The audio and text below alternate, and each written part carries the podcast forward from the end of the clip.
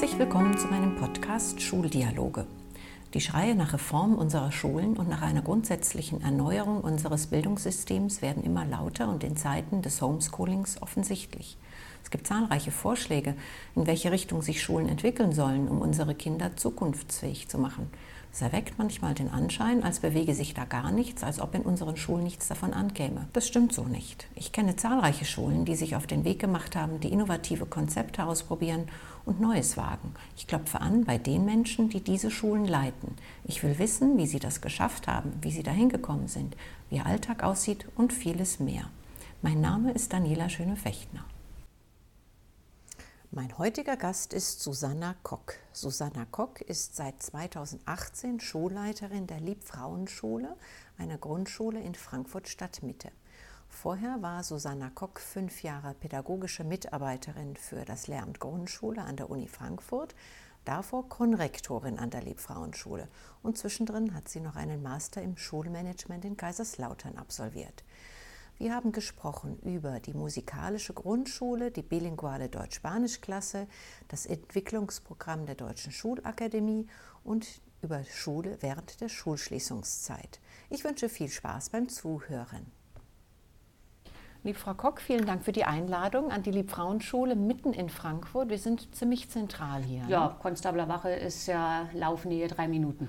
Genau, Einzugsgebiet ist auch sozusagen Frankfurt Stadtmitte oder wie heißt das? Ja, wir haben äh, das Nordend hier, das untere Nordend ja. als Einzugsgebiet und dann die Innenstadt bis runter zum Main. Das okay. ist unser Einzugsgebiet, aber dadurch, dass wir bilingual Deutsch-Spanisch äh, ja äh, unterrichten, also immer eine Klasse pro Jahrgang, haben wir auch noch eine gewisse Anzahl an Gestattungskindern, denn die bilinguale Klasse ist eben auch ein Gestattungsgrund, sodass auch Kinder aus anderen Frankfurter Schulen Bezirken bei uns die Schule besuchen. Mhm, da frage ich später gleich noch mal ein bisschen mhm. nach zu dem, dem Konzept.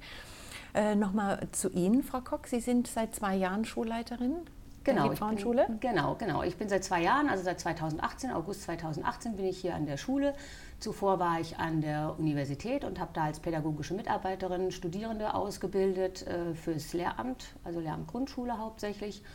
Und vor äh, dem habe ich äh, hier an der Liebfrauenschule als Konrektorin gearbeitet, sodass ich gewissermaßen äh, die Schule schon über eine längere Zeit begleite und auch in meiner Universitätszeit immer wieder natürlich hier auch ähm, ja, präsent war. Ist Ihnen das schwergefallen, der Wechsel von der Uni an die Schule? Mm, nee, tatsächlich nicht. Also äh, die Universität, das hat mir sehr viel Spaß gemacht. Also das theoretische Eintauchen äh, wieder in die verschiedenen Themen, Zeit zu haben, sich tatsächlich mal wieder mit Dingen äh, ganz intensiv auseinanderzusetzen. Auch das Unterrichten an der Uni hat mir sehr viel Spaß gemacht. Ich habe sehr, sehr viele Schulen kennengelernt weil zu meinen Aufgaben die ähm, sogenannten schulpraktischen Studien gehörten, wo dann die Studierenden vorbereitet wurden aufs Praktikum. Dann äh, habe ich sie im Praktikum begleitet, das heißt auch sie an den Schulen besucht, den Unterricht angeschaut und dann auch eben wieder die Nachbereitung. Und dadurch habe ich ja ganz viele Schulen gesehen, was schon mal hochinteressant war. Mhm. Also ich glaube, in den äh, fünf Jahren habe ich 150 Schulen oder sowas besucht hier äh, in Hessen oder also im Rhein-Main-Gebiet besser gesagt. Und ähm, dann habe ich schon nach fünf Jahren gemerkt, ähm, das war, ist jetzt wieder Zeit zu wechseln. Also es ist sowieso immer nur fünf Jahre, aber es war auch eine gute Zeit, dann wieder zu wechseln, weil äh, natürlich es mit der Zeit doch immer wieder dasselbe ist. Ja. Und ich bin jemand, der gerne Neues äh, wieder kennenlernt und gerne Neues macht. Und ähm, von daher habe ich mich dann sehr gefreut, hier an die Liebfrauenschule als Schulleiterin zu kommen. Ich hatte vorher auch während meiner Unizeit noch den Master in Schulmanagement gemacht. In Kiel oder in Dortmund? In dort, äh, in Kaiserslautern. Ein Kaiserslautern. Kaiserslautern, mhm. äh, sodass ich auch noch mal das Gefühl hatte, mich noch mal dafür gut vorbereitet zu haben. Und äh, ja, und der Job tatsächlich ist ja sehr, sehr äh, spannend, kurzweilig und äh, nie langweilig. Ein Tag ist wie der andere. genau. Ja. genau. Also von daher nein, war, war kein, kein ähm, schlechter oder dramatischer Wechsel, sondern gut. Gucken wir mal auf das Konzept der Liebfrauenschule. Im Internet lese ich, es ist eine zertifizierte musikalische Grundschule. Sie haben eine, wie eben auch schon erwähnt, eine bilinguale Klasse Deutsch-Spanisch. Ähm, Sie haben die Lernzeit eingeführt. Ähm, die Elternarbeit ist Ihnen sehr wichtig. Ähm, Sie haben Schülerpaten und auch eine Veranstaltungsreihe für Eltern. Zu den Einzelnen würde ich gerne gleich noch mal was nachfragen, aber was würden Sie denn herausstellen an der Liebfrauenschule? Mhm. Also, was ich denke, dass uns tatsächlich auszeichnet, ist, dass wir ähm, als Kollegium ein gemeinsames Ziel haben. Wir haben eine gemeinsame Grundlage, wie wir Schule betrachten, wie wir den Umgang mit Kindern und den Umgang mit Eltern sehen. Und äh, das bietet uns für die Arbeit mit den Kindern und auch mit den Eltern eine sehr gute Basis. Und darauf gründet sich letztendlich alles, was wir tun. Das heißt, wir ziehen an einem Strang. Mhm, schön, ja. Und äh, das macht sich eigentlich immer wieder bezahlt. Und deswegen funktionieren auch die Dinge, die Sie gerade aufgezählt haben, gut. Also musikalische Grundschule ist tatsächlich das absolut übergeordnete Ziel oder das, äh, das Übergeordnete, was uns alle verbindet. Äh, wir sind schon sehr lange musikalische Grundschule. Das heißt, es wurde, glaube ich, 2005 ähm, wurde das ja von dem Kultusministerium und der Bertelsmann Stiftung gemeinsam initiiert. Und wir waren auch im allerersten Durchgang. Mhm. Ja, in der, äh, da war ich auch die musikalische Koordinatorin damals. Ähm, und dann wurde das ja ganz weit ausgebreitet. Damals fingen ja erst 21 Schulen in ganz Hessen an. Und das ist tatsächlich so, dass seitdem, seit diesen ähm, ja, 15 Jahren, das nie nachgelassen hat, das äh, Engagement und das Interesse an, diesem, ähm, an dieser musikalischen Grundschule. Das heißt, alle Lehrer äh, sind immer dabei, wenn wir eben mindestens einmal im Jahr eine äh, Fortbildung machen äh, zu diesem Thema. Wir haben immer auf den Konferenzen einen musikalischen Erfrischer, hm. Äh, der sozusagen auch das ähm, Spektrum der Lehrkräfte erweitert. Äh, wir haben eine jahrgangsübergreifende Musikstunde. Momentan durch Corona müssen wir sie, äh, können wir sie so nicht machen, wo die Kinder alle halbe Jahre ein, sich in ein neues ähm, Projekt einwählen können. Und da folgen dann auch Präsentationen. Wir musikalisches, haben, musikalisches Projekt, musikalisches genau. Projekt. Wobei wir es ein bisschen ausgeweitet haben jetzt auf äh sozusagen die ästhetischen Dimensionen. Mhm. Ähm, und wir haben einen Chor, ein dritte, vierte Klasse Chor, wo alle Kinder mit dabei sind, ganz viele Konzerte, ein Eltern-Lehrer-Chor, so dass wir auch da äh, Menschen mit einbinden, die sonst Schule vielleicht nur aus einer ganz anderen Perspektive kennen. Und das ist tatsächlich, das funktioniert sehr, sehr gut. Hat das Strahlkraft, die musikalische Grundschule, auf das andere Arbeiten, der, also das restliche Arbeiten in der Schule? Ja, ich denke schon, weil es etwas ist, was äh, uns über den Tag ja begleitet. Also ja. ähm, wir haben zum Beispiel ein Ruhesignal äh, mit den Kindern, das ähm, ja so ein rhythmisches Klatschen ist. Ah, ja. äh, und das funktioniert wunderbar. Ja? Selbst wenn wir in der Turnhalle sind mit allen 340 Kindern, muss ich nur einmal klatschen und dann klatschen alle mit und es ist ruhig. Mhm. Ja? Mhm. Ähm, das heißt, das hat auf jeden Fall, oder wir singen ganz viel, im Moment natürlich wieder nicht, ja, aber in der normalen ja. Zeit singen wir ganz viel. Ähm, und das zieht sich äh, einfach auch durch den Schulalltag durch und das hat auf jeden Fall äh, eine Strahlkraft, weil ja das auch immer wieder kleine Unterbrechungen äh, bietet und äh, eine Entspannung und eine Gemeinsamkeit vor allem auch, die ich als mhm. Klasse mhm. immer wieder erlebe oder auch als Schule gemeinsam erlebe. Also jedes Kind kommt im Laufe des Tages irgendwie mit Musik in Berührung. Ja. Und die Lehrkräfte auch. Eigentlich schon, ja auch eine völlig untalentierte Lehrkraft, die mit äh, Instrumenten nichts am Hut hat, unterrichtet Musik oder nee, tatsächlich äh, unterrichten an? bei uns Musik äh, Fachleute ähm, oder äh, eine Lehrerin bildet sich gerade zum Beispiel, es gibt das Prima Canta Projekt, die ist zwar nicht studierte Musiklehrerin, aber unterrichtet schon sehr lange, hat viele Fortbildungen gemacht und jetzt eben diese Prima Canta Ausbildung. Ansonsten haben wir ausgebildete Musiklehrer, die Musik unterrichten und äh, die Lehrer ansonsten wirklich unbegabt, glaube ich, total unbegabt ist bei uns keiner. Also Lieder singen können alle. Mhm. Ähm, gewisse rhythmische äh, Spiele machen auf jeden Fall alle. Ja, manchmal gibt es ein Level, wo man denkt, so, hm, schaffe ich das jetzt? Aber dann muss man es ja auch nicht tun. Dann geht man eben zu dem, was man sich auch selber zutraut. Aber das kann eigentlich jeder. Aber den Musikunterricht, den machen bei uns auch Fachleute. Okay. Genau die bilinguale Klasse Deutsch-Spanisch, was ganz Spannendes. Also ich kenne Schulen, die machen Deutsch-Italienisch äh, in Frankfurt, mhm. Deutsch-Englisch, Deutsch-Französisch Französisch, mhm. kenne ich. Spanisch ist ungewöhnlich. Warum haben Sie das gewählt? Naja, also eigentlich wurden wir gewählt. Ah, ja. ähm, es kamen Eltern auf uns zu, die ähm, ihre Kinder in, also die bilingual aufgewachsen sind. Es gibt Kindergärten, äh, die bilingual äh, deutsch-spanisch sind. Und die sagten, es gibt aber gar keine Schule. Und da haben sie eben mal geschaut, ähm, welche Schule würde denn passen. Und wir liegen natürlich zum einen sehr günstig. Wir sind hier mitten in der Innenstadt. Wir sind durch alle möglichen äh, U-Bahnen, S-Bahnen und so leicht zu erreichen. Und darüber hinaus ist es so, dass ich ähm, vor meiner Zeit äh, als Lehrerin in Spanien gelebt habe, mhm. eine Weile, sodass äh, auch klar war, dass da eine gewisse Verbindung zu dieser Sprache herrscht. Mhm. Und wir haben dann gemeinsam mit den Eltern letztendlich dieses Projekt auf die Beine gestellt. Und äh, da, deswegen sind wir eigentlich zu Deutsch-Spanisch gekommen, zu diesem bilingualen Unterrichten. Und das äh, hat uns aber auch gleich begeistert, diese Idee von den Eltern. Und ähm, was für uns halt ganz wichtig ist, dass wir die bilinguale Klasse nicht als eine exklusive Klasse hier in der Schule etabliert haben, mhm. sondern das sagen wir auch den Eltern, die bilinguale Klasse ist eine Klasse mit den anderen Klassen. Ja, sie hat sozusagen nur das Zusatz, den Zusatz, es wird auch in Spanisch unterrichtet.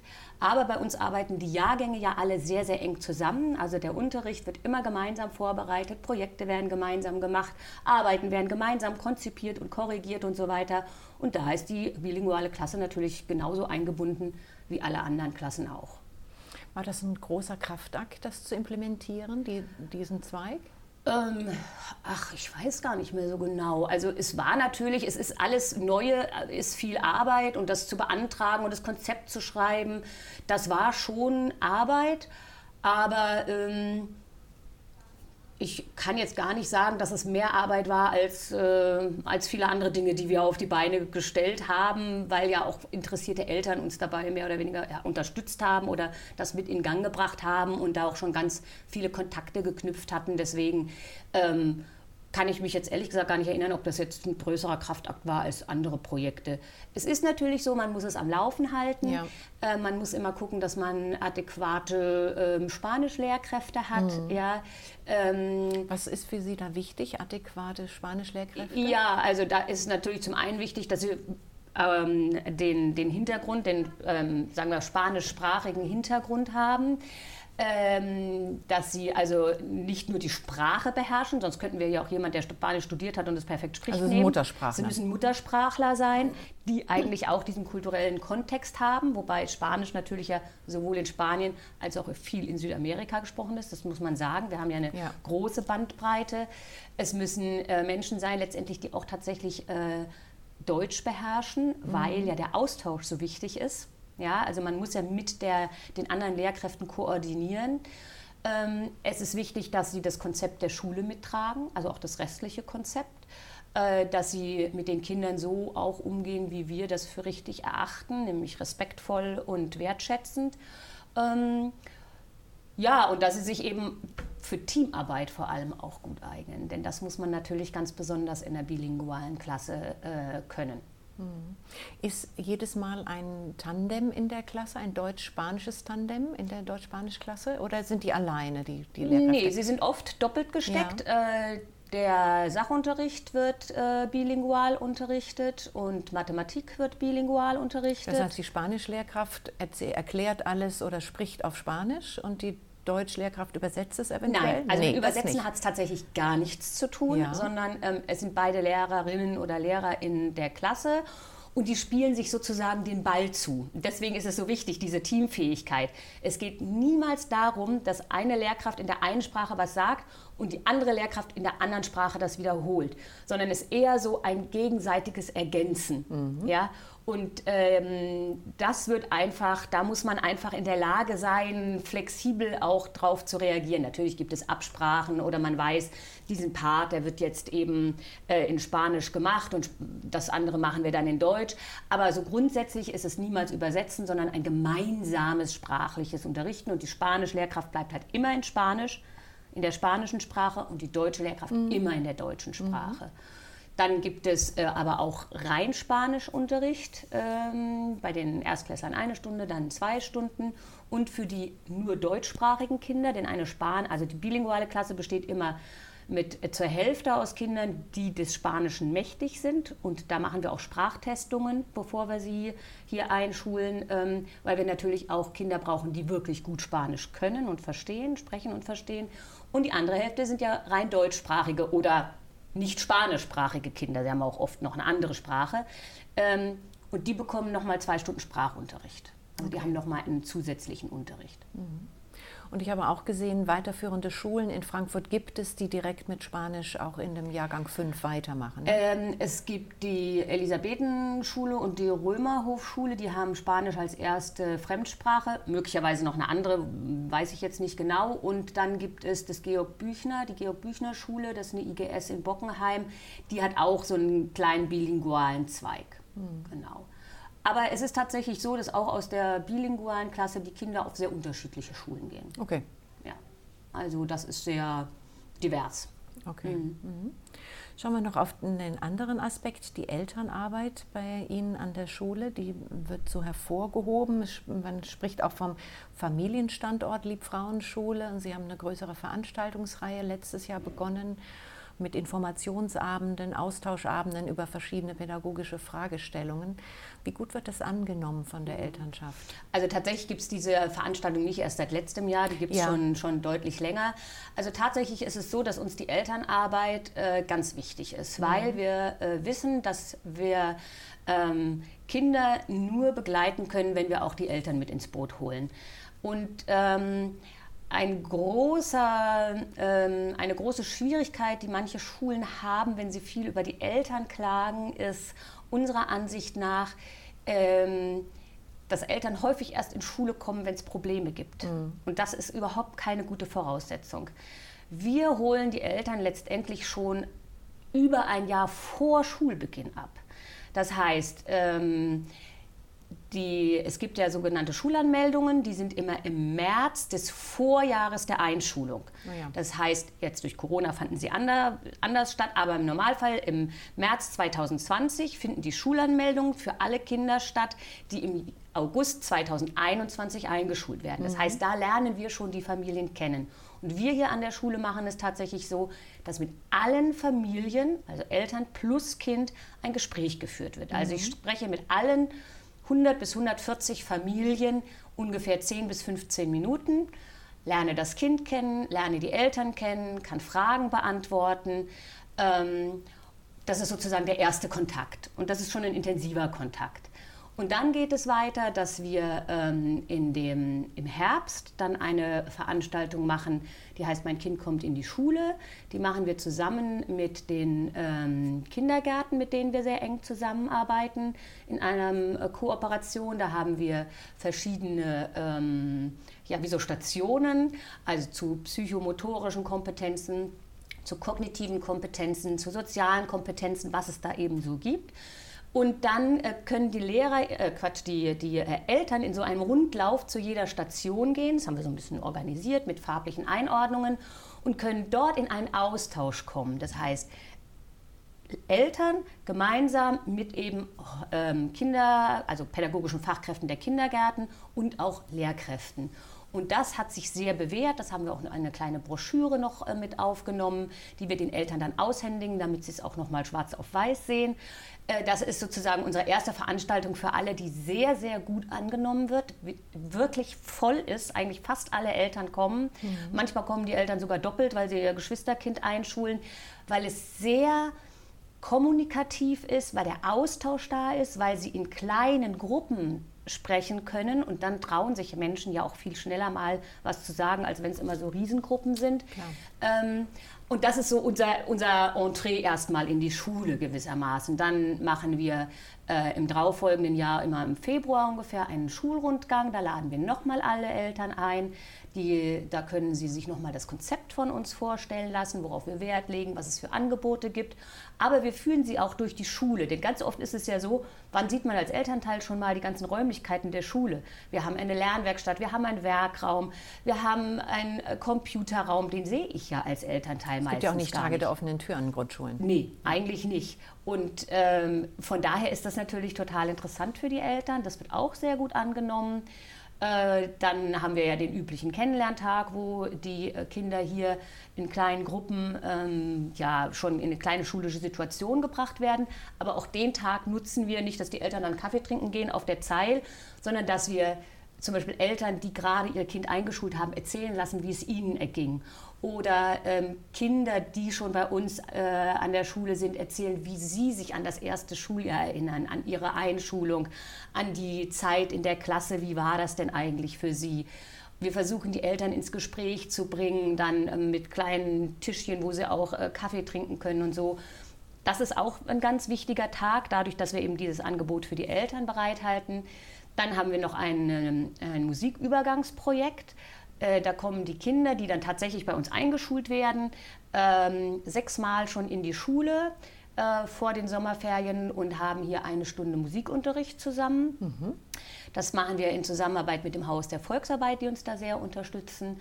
Und äh, ja, und dann ist am ersten Schul, am ersten Tag vor der Einschulung schon unser erster Elternabend und wo alle Eltern nochmal die ganzen Fragen und die ganzen Ängste auch ähm, loswerden können. Ja, und dann geht es einfach weiter, dass wir versuchen, die Eltern beständig auch eben einzubinden und zu begleiten.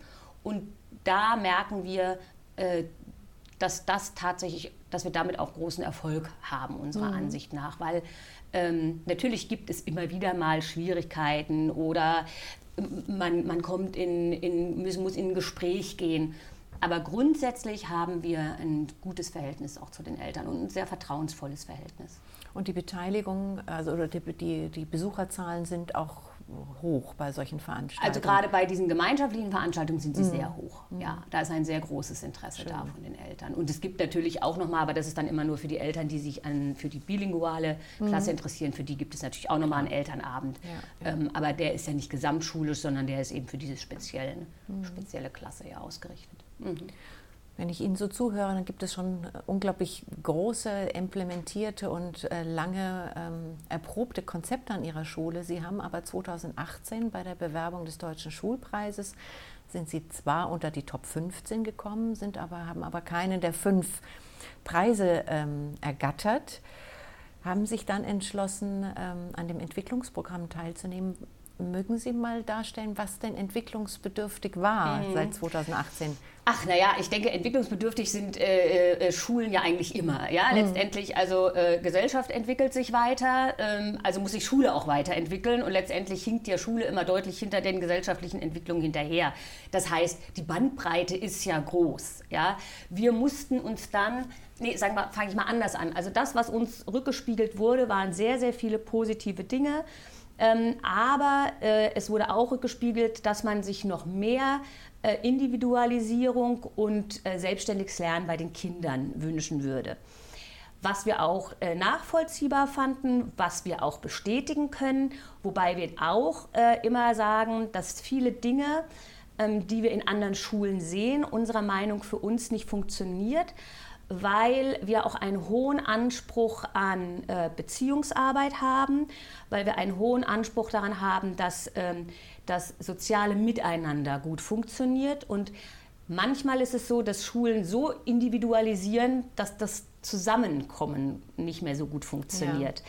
Ja. Ähm, und wir haben eine sehr gemischte äh, Schülerschaft. Das heißt, wir sagen immer, wir bilden Frankfurt ab. Wir bilden Frankfurt ab, weil es bei uns Kinder gibt, die extrem in extrem prekären Verhältnissen aufwachsen, wo man sich so als ähm, Mittelschichtsbürgerin gar nicht vorstellen mag, wie sie tatsächlich leben. Ja. Ähm, also wir haben zum Beispiel hier so Übergangswohnheime, in denen auch Kinder wohnen. Die Wohnsituationen, ich glaube, das können wir uns gar nicht vorstellen. Und wir haben auch sehr, sehr privilegierte Kinder. Ja? Und das mhm. Ganze dazwischen. Das heißt, ähm, und wir wollen aber allen gerecht werden und wir wollen kein Kind verlieren. Das heißt, wir müssen eben auch gucken, wie können wir neben dieser ganzen Individualisierung trotzdem eben diese Beziehungsarbeit und Beziehungsgestaltung weiterführen. Und ähm, da haben wir gesagt, okay, da müssen wir uns auf den Weg machen, da müssen wir auf jeden Fall wieder einen Blick drauf werfen, nochmal verstärkt. Und äh, wenn man in diesem Entwicklungsprojekt äh, drin ist, wofür wir sehr, sehr dankbar sind, das ist eine ganz tolle Sache, das muss man wirklich sagen. Wir haben eine äh, fantastische Prozessbegleiterin an die Hand bekommen, mit der wir sehr glücklich sind und die uns durch Nachfragen einfach immer wieder auf einen guten Weg bringt. Ähm, da haben wir uns überlegt, okay, was wollen wir denn eigentlich? Und da muss ich ganz ehrlich sagen, wir mussten relativ schnell eine Entscheidung treffen. Weil das war genau der Wechsel von der alten Schulleiterin ja. zu mir. Ja. Und ich bin im August 2018 an die Schule gekommen und im September mussten wir sagen, was wir genau entwickeln wollen. Wir mussten drei Ziele benennen. Ui. Das war sehr kurzfristig. Und ähm, wir haben dann nochmal eben einen Blick drauf geworfen und gesagt, okay, was ist eigentlich auch in zwei Jahren machbar? Wo können wir eigentlich was entwickeln, was auch dann vielleicht evaluiert wird noch in dieser Zeit, was begleitet wird, was geschärft wird? Und haben gemerkt, dass wir immer wieder sehr viele Kinder haben, bei der, denen wir uns Sorgen machen, wie das schulische Lernen funktionieren soll, äh, weil sie über grundlegende Basiskompetenzen nicht verfügen. Mhm.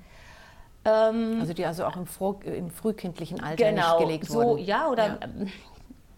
Und das ist aber auch hier sehr breit gestreut. Also auch das war natürlich im Hinterkopf. Wir haben eben die einen, wo wir den Eindruck haben, die haben noch nie einen Stift in der Hand gehabt und mit der Feinmotorik ist es gar nicht weit her. Ja. Wir haben aber andere, äh, die äh, schöner schreiben, ehrlich gesagt, als ich und das schon in der ersten Klasse. Ja? Dann haben wir Kinder, bei denen wir ähm, den Eindruck hatten, dass so dieses ähm, das Zuhören überhaupt nicht möglich ist über einen längeren Zeitraum. Also zwei Anweisungen hintereinander sich zu merken und zu verfolgen fast gar nicht geht. Mhm. Ja, also da haben wir dann ähm, überlegt, wo sind so die Dinge, wo wir uns die größten Sorgen auch machen, aber wo auch wir viele haben wir viele Kinder, die es gut beherrschen. Und ähm, da haben wir dann verschiedene Punkte rausgesucht. Wir haben das tatsächlich relativ wissenschaftlich sind wir das angegangen. Das heißt, wir haben auch ähm, wirklich Fachliteratur gelesen und äh, geschaut, welches von den Aspekten, die wir uns da überlegt haben, es war sowas auch wie Motivation dabei, kann man aber eigentlich nochmal außerunterrichtlich fördern. Ja. Da muss man natürlich auf ganz klare Dinge gucken und da hat sich bei uns herauskristallisiert äh, die Motorik, sowohl Grobmotorik als auch eben Fein- und Graphomotorik und eben äh, das Zuhören. Und Zuhören besteht ja also man sagt immer, es ist eine Bringschuld, es ist aber gar keine Bringschuld, es muss auch geübt werden, letztendlich. Ein, weil Zuhören ja sehr viele Facetten hat. Es ist ja nicht nur, dass ich höre, was da passiert, sondern es muss auch bei mir ankommen, ich muss es mhm. umsetzen, ich muss es verstehen, es muss eine Handlung rausfolgen und so weiter.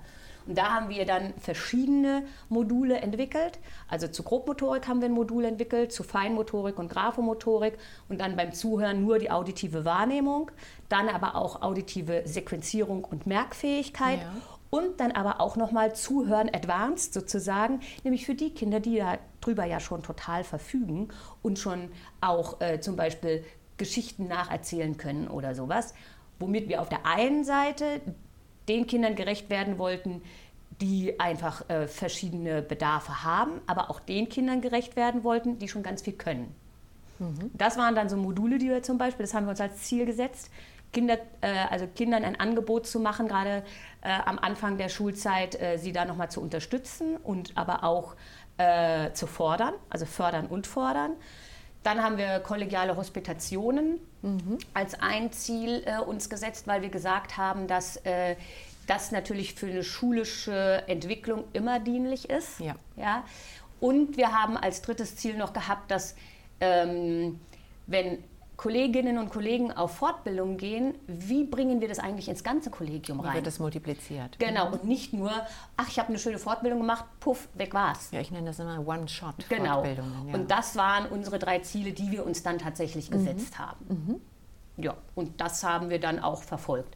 Die Module haben wir tatsächlich äh, das war tatsächlich ein relativer Kraftakt, das umzusetzen, weil wir, wenn Sie da zum Beispiel mal gucken, kann natürlich, können jetzt die Zuhörer nicht sehen, haben wir so Kisten, aber das sind zum Beispiel so Kisten zum Zuhören. Das heißt, wir haben auch ein riesiges Materialfundus, ja. die wir, den, das wir weitergeben können. Es wurde alles genauestens verschriftlich, welche Schritte man gehen muss, welche Hintergründe, welche Ziele, welche Kompetenzen damit wie entwickelt werden können. Also sehr, sehr ausdifferenziert aufbereitet, so dass das ähm, eben auch tatsächlich nachverfolgt werden kann, was da passieren soll und nicht so einfach mal lapidar aufgeschrieben, das machen wir jetzt und äh, dann passiert schon was. Wir haben auch gleichzeitig die Evaluation mit einbedacht äh, und machen das dann regelmäßig. Ähm, ja, und so, so sind wir da vorangeschritten.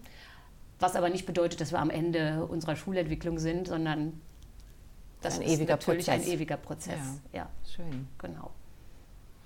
Ähm, ich hake da noch mal einmal kurz nach ähm, bei den Modulen, weil mhm. ich vor kurzem, vor zwei Tagen, einen Schulvorstand von dem Jena-Gymnasium äh, in Jena-Plan-Gymnasium in Nürnberg getroffen haben, der sagte, wir entwickeln Module, die auch für andere Schulen zur Verfügung stehen. Warum sollen wir uns das immer äh, jeder, jeder mal neu ausdenken? Es ist, ist so viel vorhanden. Mhm. Ähm, würden Sie das auch machen? Also wenn sich Schulen bei uns melden und daran Interesse haben, würden wir, sind wir sicherlich die Letzten, die äh, das nur für uns behalten wollen und sagen, geben wir nicht weiter, natürlich. Aber das klingt ja nach einem fantastisch ausgearbeiteten Konzept. Das ist ziemlich ähm, gut ausgearbeitet, ja. ja. ja. Toll. Darf ich dann unten verlinken in den Show Notes den Kontakt? Dann gucken wir noch mal so ein bisschen auf den äh, leidlichen Frühsommer, den wir nur alle hatten mit der Schulschließung. Es, es, gab einige Interviews mit Ihnen und der Zustand an der Liebfrauenschule ist wie in vielen, vielen Schulen in Deutschland desolat, was WLAN und digitale Ausstattung anbelangt. Trotzdem ist es Ihnen aber gelungen, einen Auftritt auf der Homepage zu haben mit verschiedenen Padlets, die Sie anbieten und äh, kleinen Videos, die, glaube ich, von Lehrkräften selber erstellt mhm. wurden. Ne? Wie ist das angenommen worden? Mhm. Welche Erfahrungen haben Sie damit gemacht? Mhm. Ähm, also da würde ich gerne ein bisschen ausholen, weil, ja. weil unser Konzept, das wir äh, für die Corona-Zeit sozusagen, wohl immer noch andauert und auch weitergeht, ne, angesichts der steigenden Zahlen, ähm, natürlich deutlich ausdifferenzierter ist als jetzt nur, nur die Padlets. Die sind sozusagen das Sichtbare, auch wenn ja. man auf die Homepage kommt. Sie haben es ja schon angesprochen. Ähm, es wird natürlich häufig von Eltern dann gesagt, ja, wir wollen ein digitales Konzept, wir wollen digitalen Unterricht. Und den Eltern ist es dann nicht klar, dass wir überhaupt nicht digital aufgestellt sind. Ähm, auch bei uns kamen die Anfragen durch die Eltern, ähm, wo ich gemerkt habe, so, oh, ja, denen ist gar nicht klar, dass wir weder WLAN haben, dass wir hier in der Schule Computer haben, die weder eine Kamera noch Mikrofon haben, ja. dass wir überhaupt keine äh, Laptops oder Notebooks haben, die wir an Kinder ausgeben könnten, die da, wenn Familien darüber nicht verfügen. Ähm, wir haben einfach gar nichts, ja, und das alles, was wir tun, die Lehrkräfte von ihren privaten ähm, äh, ja, Laptops machen mit ihren privaten Datenvolumen. Also wenn wir zum Beispiel von, aus der Schule äh, miteinander ähm, in digitalen äh, Dienstkonferenzen oder Dienstversammlungen äh, gesprochen haben, hat meine Konrektorin ihr privates Datenvolumen, mhm. ein Hotspot gerichtet, errichtet ja. und darüber haben wir dann äh, gemeinsam diese Dienstversammlung gemacht. Ja? Also, oder äh, die Lehrer mussten halt zu Hause sein, um da ihr Datenvolumen zu nutzen. Das ist vielen Eltern überhaupt nicht klar gewesen und das haben wir dann erstmal sozusagen kundgetan, ähm, dass wir das, was sie sich vorstellen unter digitalem Unterricht, so nicht machen können. Aber was ich vorhin ja schon gesagt habe, ist, dass bei uns Beziehungsarbeit und Beziehungsgestaltung ganz, ganz stark im Mittelpunkt steht. Und das haben wir uns auch für diese Zeit vorgenommen. Wir haben gesagt, wir dürfen kein Kind verlieren mhm. und wir müssen auch dafür sorgen, dass wir bei der Bildungsgerechtigkeit bleiben. Das heißt, wir können nicht sagen, naja, da, wo die Eltern halt äh, keine digitale Ausrüstung haben, die haben halt Pech gehabt. Ne? Die kriegen jetzt nur Arbeitsblätter und die müssen sie ausfüllen. Das geht natürlich nicht, sondern wenn, dann müssen wir für alle Kinder da sein. Und wir haben dann Folgendes gemacht. Wir haben gesagt, mit jedem Kind muss zweimal pro Woche kommuniziert werden. Und wir haben dann, auch wenn es sich in einem rechtlichen Graubereich befindet, erstmal Skype genutzt, weil das für alle Eltern sehr leicht zugänglich war. Und viele Eltern, die zum Beispiel nur ein Handy oder ein Smartphone haben, nutzen das schon, um mit ihren Familienmitgliedern äh, in den anderen, in ihren Herkunftsländern zu sprechen. Das ja. heißt, es war sehr niedrigschwellig. Ja. Ähm, oder wenn Eltern das nicht wollten, wir haben das natürlich freigestellt, es waren aber sehr, sehr wenige, die das nicht waren, ich glaube vier oder fünf, mit denen haben wir telefoniert. Mhm. Ähm, das heißt, jedes Kind hat zweimal pro Woche mit seiner, Lehr mit seiner Lehrerin oder seinem Lehrer Kontakt gehabt, visuell oder eben ja, auditiv, glaube ich, nennt man das dann. Ne? Ähm, und wir haben äh, kleine, ansonsten kleine Materialpakete erstmal gemacht und die haben wir den Kindern also zur Verfügung gestellt, wobei auch da wir gesagt haben, die können hier abgeholt werden Wir haben so Timeslots ausgegeben, da konnten die abgeholt werden, ähm, weil wir auch Bücher reingetan haben. Wir haben kleine Spiele reingetan, wir haben kleine Aufmerksamkeiten für die Kinder reingetan, äh, wo, wo, drauf stand, dass wir sie vermissen oder sowas. Ja. Ähm, das waren differenzierte Wochenpläne drin, ähm, auch welche zum ganz frei ausfüllen, damit Kinder, die sich selber gut organisieren können oder Eltern, die sie da unterstützen können, dass die sich auch da selber ein bisschen strukturieren konnten. Das wurde dann abgeholt. Wer wollte, konnte auch äh, natürlich digital etwas kriegen. Aber so haben wir auch dafür gesorgt, dass alle Kinder versorgt waren. Zur Not haben wir es auch den Eltern in den Briefkasten gesteckt, mhm. ja, die hier in der Nähe, in der näheren Umgebung wohnten. Und ähm, das äh, hat schon mal gut funktioniert, vor allen Dingen durch den permanenten Kontakt. Der war ganz wichtig. Der, Perma, der Kontakt per Skype oder per Telefon war so wichtig zur Motivation für die Kinder. Das haben die Eltern uns auch zurückgemeldet. Die haben gesagt, wow, nach, nachdem sie mit ihm oder ihr gesprochen haben, hat sie wieder richtig Lust bekommen, sich Schön. damit zu beschäftigen. Wir haben die Kinder so, gerade per Skype natürlich wieder in Kontakt gebracht, weil wir das auch in Kleingruppen dann manchmal gemacht haben oder öfters, ja, dass die Kinder einfach immer so fünf, vier bis sechs Kinder kamen, ein bisschen auf die äh, Klassenstufe an, dann gemeinsam mit der Lehrkraft eben äh, geskypt haben und sich gegenseitig auch wieder gesehen haben, sich mhm. gegenseitig nochmal ja. was erzählen konnten. Das war ganz wichtig für die Kinder und es gab auch welche, die haben dann gesagt so, ach, äh, bleibst du noch ein bisschen, dass wir noch weiterreden können? Ja, dann haben die Kinder sozusagen noch selber miteinander Kontakt gehabt. Das war, glaube ich, ein ganz wichtiges ähm, ganz wichtiger Punkt. Und dann haben Sie die Padlets angesprochen. Da haben wir äh, tatsächlich gesehen, diese Padlets sind ein ganz tolles Angebot, um ähm, sehr einfach zugänglich die verschiedensten Dinge zu machen.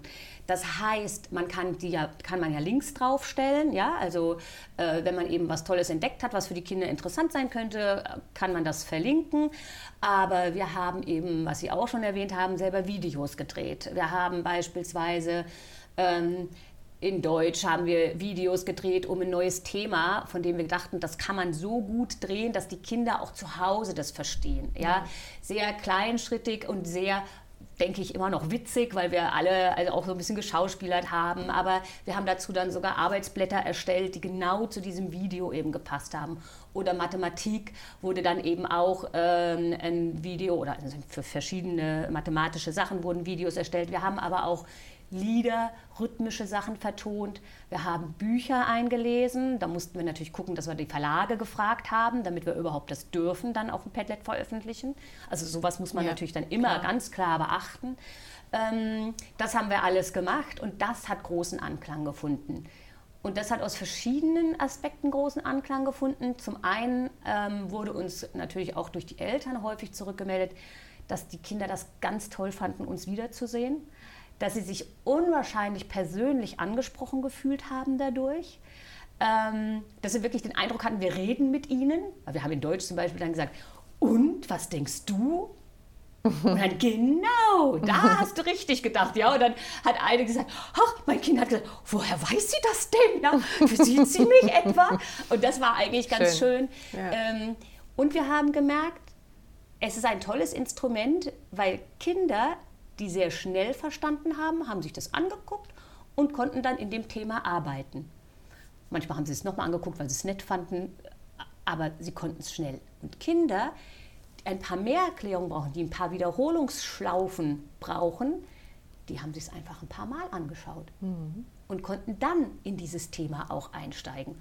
Und, woran wir erst gar nicht gedacht haben, aber auch dann bemerkt haben, für Eltern war das ganz hilfreich. Die haben nämlich plötzlich gesehen, Ach, so machen die das in der Schule. So erklären die den Rechenweg. Und dadurch verhindert man letztendlich sogar, dass ein falscher Rechenweg erklärt wird durch Eltern, weil die haben das ja vielleicht noch ganz anders gelernt. Klar. Und die Kinder sind dann immer ganz verwirrt und denken so, hä, wie soll ich es denn jetzt eigentlich machen? Und das war eigentlich ganz toll. Ähm, und da haben wir gemerkt, dass diese Lernvideos, weil sie so sehr persönlich waren, einen ganz tollen Effekt gezeitigt haben. Auch die Spanischlehrkräfte haben Bastelanleitungen auf Spanisch äh, äh, gefilmt oder ähm, ein kleines künstlerisches Projekt mit den Kindern gemacht, Bücher eingelesen. Wir haben Audiodateien mit Lernwörtern äh, erstellt oder ähm, kleine, kleine äh, Wortdiktate sozusagen, dass sie das üben können. Und äh, das konnte man eben durch das Padlet abrufen. Mhm. Und wir haben die Padlets auch jetzt noch in Betrieb, also ja. jetzt natürlich äh, wieder mit anderen Sachen, ähm, aber zum Beispiel äh, die vierten Klassen haben es schon beständig eingebunden, dort, äh, dass die Kinder, wenn sie am Wochenplan arbeiten, wieder auf die Padlets gehen und sich dort Informationen runterholen. Ähm, und so, da sind wir jetzt gerade dabei, das auch ein bisschen zu institutionalisieren und zu implementieren. Wie gehen wir eigentlich damit um? Welche Idee haben wir eigentlich mit den Lernvideos? Ist das vielleicht tatsächlich ein Weg bei uns zu noch mehr Individualisierung, trotzdem zu dieser Beziehungsarbeit, die wir damit äh, pflegen können? Die Lernvideos sind sowohl in der Schule abrufbar, als man kann sie auch so machen, dass wenn Präsenzunterricht mal wieder ausfällt, ja. dass sie wieder abrufbar sind. Und die können sie halt auch abrufen über ein Smartphone, wenn sie über nicht mehr äh, Ausstattung verfügen. Mhm. Ja, das ist so mhm. der Gedanke. Und das hat äh, tatsächlich ganz gut funktioniert. Ja. Das heißt, mit den Padlets werden Sie in Zukunft auch weiterarbeiten? Ja, wir werden auf jeden Fall mit den Padlets weiter, weiterarbeiten. Mhm. Ähm, sicherlich nicht so intensiv äh, wie in, der, in dieser Zeit, aber sowas braucht ja auch eine gewisse Entwicklung. Ne? Da muss man sich erstmal ähm, einigen. Aber grundsätzlich haben wir tatsächlich die Verabredung, dass alle ähm, das Padlet weiter pflegen. Nicht unbedingt in allen Fächern, aber die einen mehr in Spanisch, die anderen mehr in Mathe, die dritten mehr in Sachunterricht. Aber ich denke, sowas braucht auch ein bisschen Zeit, um sich zu entwickeln. Mhm. Sie haben wie viele andere Schulen ja auch am Digitalpakt teilgenommen und Formulare ausgefüllt und abgeschickt und Kreuzchen gemacht, ja. was Sie sich wünschen. Gab es da schon Antwort oder Rückmeldungen, wie der Zeitplan aussieht? Naja, der Zeitplan ist 2019 bis 2024. 2024. wann, wann wir da äh, dann beglückt werden, das weiß ich nicht. Wir haben es gerade tatsächlich äh, gerade äh, erst ausgefüllt, also gerade erst zugeschickt bekommen mit der Bitte, das auszufüllen. Das haben wir auch getan. Und jetzt müssen wir mal schauen. Es wurden uns auch äh, Notebooks eigentlich, 30 Notebooks angekündigt, die wir dann eventuell bei einem, einer Quarantäne oder sowas mal verleihen können die sind bisher nicht da. Mhm. Ähm, wir wissen jetzt auch nicht genau, wann sie kommen sollen. Und das Problem ist auch, die können wir auch nicht hier ins, ähm, in dieses Netz einspeisen. Die sind wohl auch nicht großartig bespielt. Also wir, wir müssen mal sehen, was wir da bekommen. Also wenn wir original verpackte Notebooks bekommen, bedeutet das natürlich auch, wer kümmert sich denn da eigentlich Klar. drum? Ja, ich meine, das ist nämlich etwas, was auch gar nicht mitgedacht wird, wenn man jetzt über Tausende von Notebooks oder Tablets verfügt Jemand die, muss sie administrieren. Der, jemand ja. muss sie administrieren, Klar. genau. Und dafür haben wir überhaupt gar keine Personen, keine Stunden und gar nichts. Ja, mhm. ja da müssen wir mal schauen. Noch eine letzte Frage. Wie schauen Sie dem Herbst und dem Winter entgegen? So ein Gefühl haben Sie dabei? Ja, ach, ähm, schon mit einer gewissen Skepsis, dass ich denke so, oh, mal gucken, was es bringt. Also wir sind jetzt bis zu den Herbstferien ohne Corona-Fall äh, gekommen. Es gab ja schon ein paar Klassenschließungen in anderen Schulen. Letztendlich hat man das überhaupt nicht in der Hand, meiner Ansicht mhm. nach. Wir haben ein sehr ausgefeiltes äh, Hygienekonzept. Auch dazu hatten wir übrigens einen Film gedreht, äh, wo wir genau gezeigt haben, wie es jetzt dann läuft in der Schule. Äh, der ist auch sehr gut angekommen, weil wir einfach gesagt haben, wenn wir das nur verschriftlichen, ist das überhaupt nicht nachvollziehbar für die Kinder. Die können sich doch, wenn wir sagen, stell dich da auf die Punkte auf dem Hof auf und wenn so, und das haben wir alles verfilmt. Ähm, und deswegen hat das auch ganz toll funktioniert tatsächlich. Ähm, ja, eigentlich würde ich hoffen, dass wir halt äh, ohne Klassenschließung bis Weihnachten kommen, dass wir dafür sorgen können, dass wir ausreichend Frischluft hier in den Räumen haben, denn das ist natürlich schon ein großes Thema. Wie können wir dafür sorgen, dass äh, wir genügend äh, Luftaustausch haben? Denn Luftreiniger oder sonstiges gibt es ja, ähm, sagen wir mal, welche, die ausreichend Kapazität haben, kann sich keine Schule leisten. Ja. ja schon ein Gerät ist viel zu teuer, als dass man es kaufen ja. kann. Ähm, und da müssen wir jetzt halt einfach gucken. Wir werden jetzt äh, mit, mit der Lüftung versuchen, das zu machen, mit CO2-Ampeln, zu schauen, dass auch wirklich ah, ja. genügend okay. äh, Frischluft in den Räumen ist. Äh, werden die Abstandsregelungen, die Masken werden getragen, zwar nicht im Klassenunterricht, aber äh, in, in den sonstigen Situationen. Und dann mal schauen es war so, äh, so abwechslungsreich, sage ich mal positiv, in der Zeit vor den Sommerferien, wo sich eigentlich stündlich was geändert hat, äh, gefühlt. Und sobald wir ein Konzept erstellt hatten, kam was Neues, dass wir neu denken mussten. Also wenn es schon ein bisschen weniger ist dann sind wir schon glücklich. Also weniger äh, Vorgaben, die sich wöchentlich verändern ja, genau. und lieber auf die Schulen hören, was braucht ihr denn an eurer Schule, in eurem Stadtteil, was ist für euch machbar?